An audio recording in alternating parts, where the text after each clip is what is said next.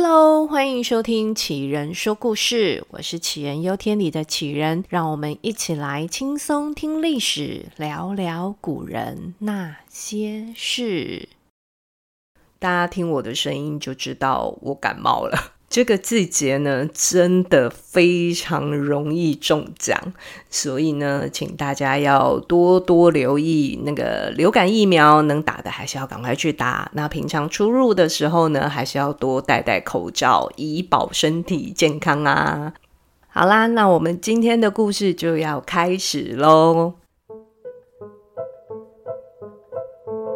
孙权的妹妹哦，也算是三国里面的名女人，历史上没有明确记录她的名字。那这个孙小妹呢，在二十岁的时候就被她哥哥孙权嫁给了四十九岁的刘备。孙小妹本人怎么看待这一场只维持了几年的政治婚姻，我们已经没有办法知道了。但这场婚姻呢，也代表了孙权与刘备之间一点都不稳固的政治联盟，而他们最纠结的那个点就是荆州。赤壁之战之后，北方曹操的威胁依然存在，孙权跟曹操的军队呢，就在合肥、宛城跟濡须口来回打了几次，最终呢，两方还是没打出个胜负来。曹操用武力明确警告着孙权，好好的在南方待着，而孙权也展示着东吴军队有能耐维持着长江防线，也断了曹操往南发展的计划。孙权之后呢，也把握了这一段时间，增强军事武力，然后，然后就转头看向刘备了。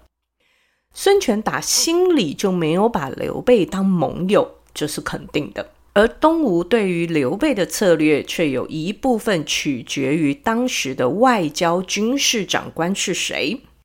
孙权的首任军事长官呢，就是周瑜啦。周瑜对刘备的态度啊，那是相当明确，实打实的排斥。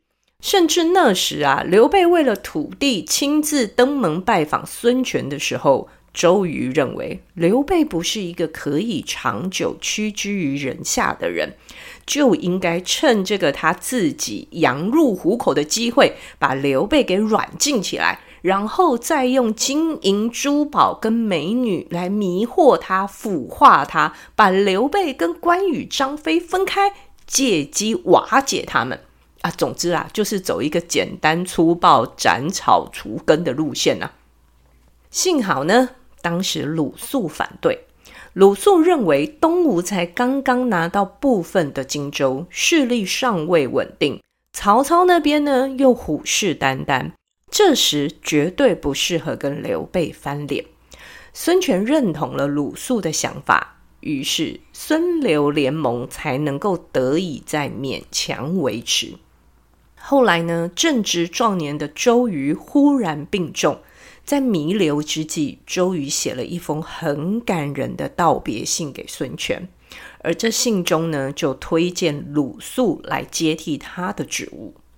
鲁肃接手之后，东吴对刘备的态度开始转为怀柔，而大家所熟悉的借荆州，就是发生在这个时间。但实际上，借荆州这个说法本身就有点有趣了。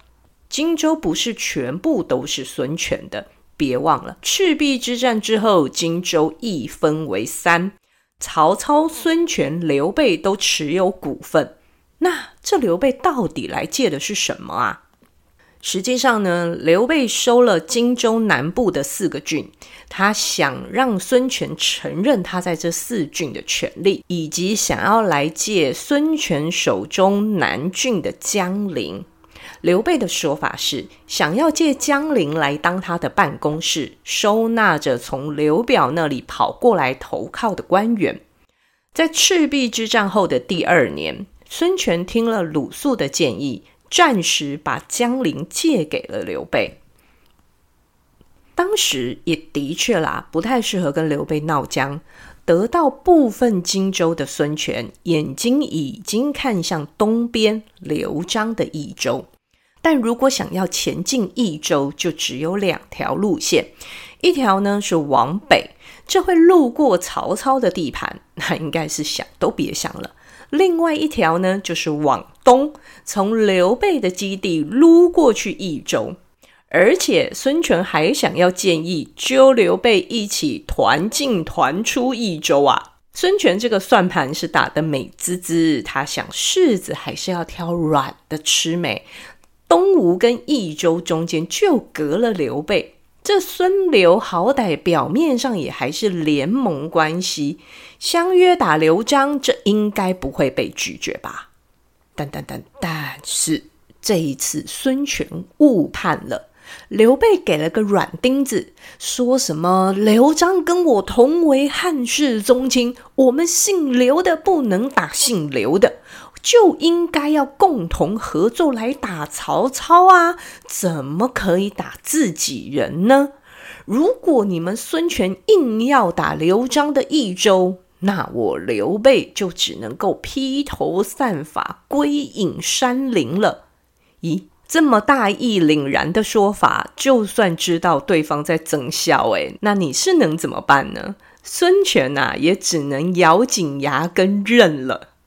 谁知道没多久，居然在刘璋盛情邀请之下，刘备就带着一群人浩浩荡荡的往益州去了。那这种天赐良机，是傻子都不会放过，更何况那刘备一点都不傻，借着刘璋心腹的倒戈，这刘备啊就轻松的打下益州，进驻成都了。人在江东的孙权收到消息，简直就是气疯了。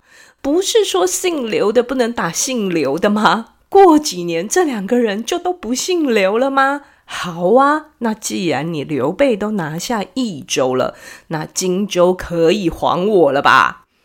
于是孙权就派出诸葛亮的哥哥诸葛瑾前往讨要荆州。结果呢？这一次还是碰了钉子，而且还有那么一点硬。刘备说：“啊，我们现在要打凉州，等我们凉州打下来了，就还你们啦。”瞎回啊！那要凉州没有打下来，这荆州是要给你用一辈子吗？既然大家都要耍赖嘛，所以孙权就开始出招了。派官员呢，就要进驻荆州南部的长沙、零陵跟贵阳。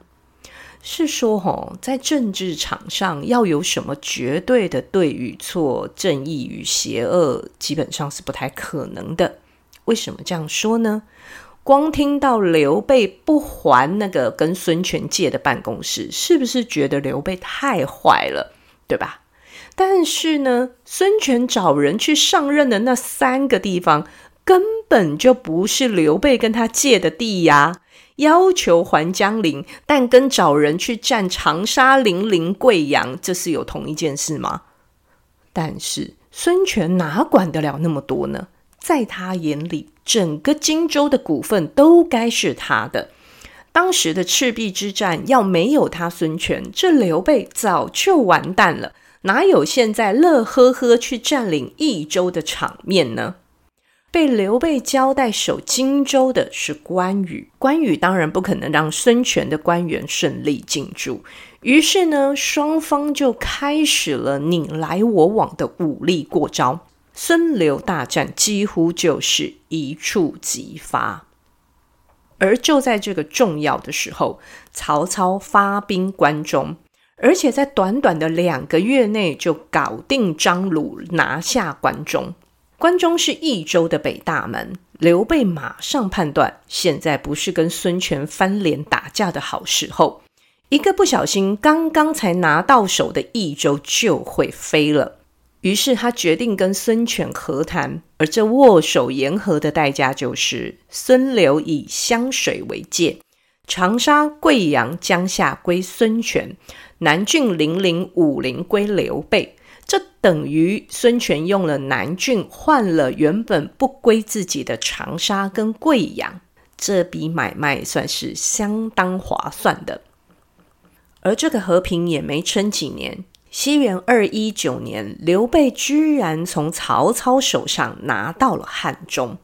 这对大半生颠沛流离、四处迁移的刘皇叔来说，简直就是莫大的成就。他不只拥有了一部分的荆州，还有天府之国的益州。现在连汉中这个关键地，他都能够从超级大佬曹操的手上给抢下来，这简直就是梦想成真呐、啊！那既然关中都能拿下了，那是不是这个梦想可以再大一点呢？于是驻守荆州的关羽出动了，他趁机瞄准了荆州北部的襄阳、樊城这两个原本属于曹操的好地方。关羽把部分的军队由南往北调动，亲自领军进攻樊城。刚好就遇上了大雨，连下十几天，这汉水泛滥，整个城墙都被水淹到开始崩坏。曹操这边呢，不只是泡在水里的守城士兵濒临崩溃，连派来救援的援军都或死或降啊！这关羽的大军啊，是连连取胜。这一下，曹操被吓到了。关羽的勇猛那是天下闻名的，汉中没守住，难道这下子连樊城、襄阳也危险了吗？还好，这时的司马懿提出了联合孙权的建议。在长江下游的孙权，怎么可能会眼睁睁看着刘备跟关羽把势力从长江上游扩充到中游呢？这时，身为第三方的孙权，他可以选择跟常年暧昧对象刘备结盟，也可以选择跟他打过骂过的曹操在一起。孙权其实一开始是比较喜欢刘备的。关羽在樊城首胜之后呢，孙权就派遣使者去找过关羽了，表达愿意一起联手打曹操的意愿。结果呢，被关羽用力的拒绝了。他不止拒绝哦，而且他还跟使者说：“哼，等我搞定樊城，还怕拿不下你们江东吗？”噔噔，这关羽说的还真不是大话，这是有可能有机会的。所以，当后来曹操送来示好讯息的时候，孙权二话不说就回信同意了，而另外一头的关羽呢，他很清楚要拿下樊城，必须要再从南部调兵，但因为顾忌东吴那边的吕蒙，哦，那时候的鲁肃已经去世两年了，接班的吕蒙呢，跟周瑜是一样的，是一个主张要灭了刘备的鹰派。但这吕蒙心眼可比周瑜多了多了。关羽驻防荆州的时候呢，没少跟吕蒙交手。他知道吕蒙是个狠角色，所以当关羽要开始打樊城的时候，他还是留了重兵驻守后方，这就是在提防吕蒙。所以后来吕蒙就故意放出自己病得很重，要退休的消息。这消息呢，当然是会想尽办法的传到让关羽知道，而且接替吕蒙的呢，是另外一个年轻的后辈陆逊。这陆逊哪位啊？关羽表示没听过，而这陆逊还写了一封相当恭敬有礼的信要给关羽。信上表示自己是年轻人，刚出社会，很多事情不懂，还要请关前辈多多关照。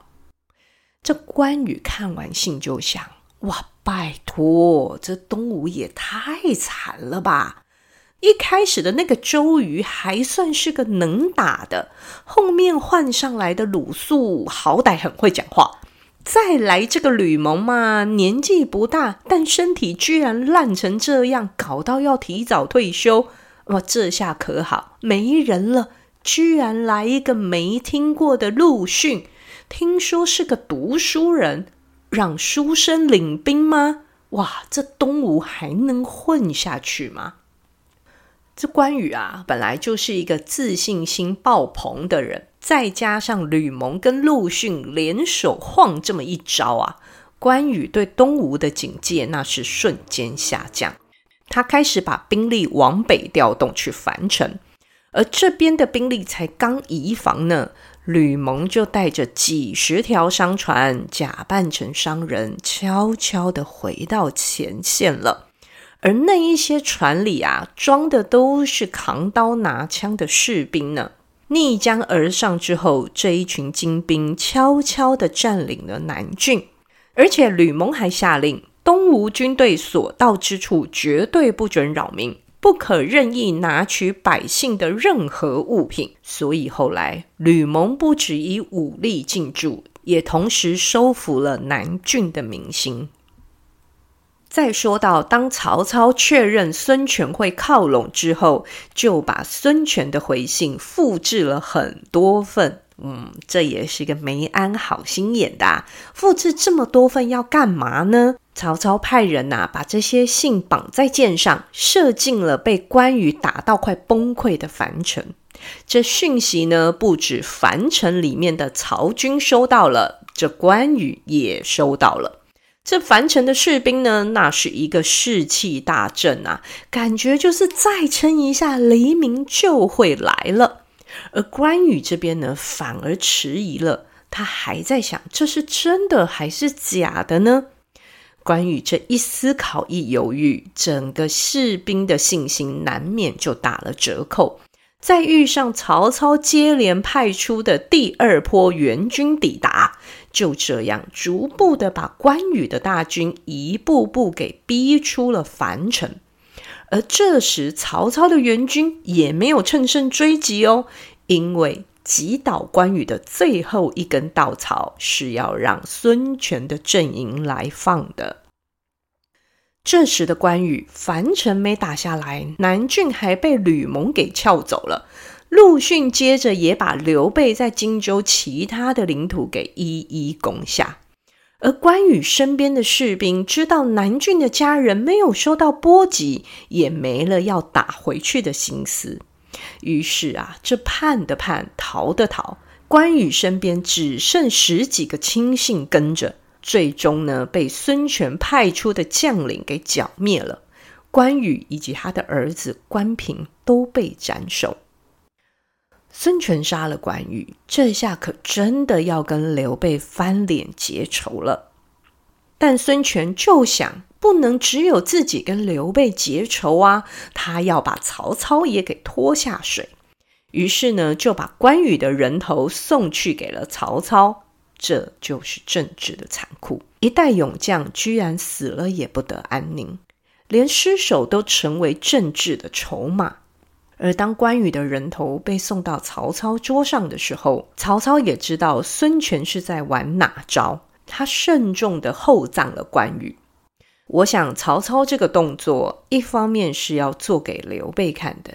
另外一方面，曹操应该也是相当惋惜关羽死于非命的啊。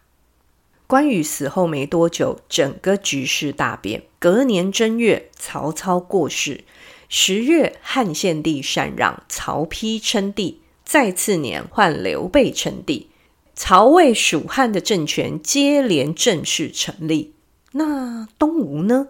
那时的称霸江东、笑纳荆州的孙权啊，却接受了曹丕给他的吴王封号。为什么孙权这时还不称帝呢？他在想什么呢？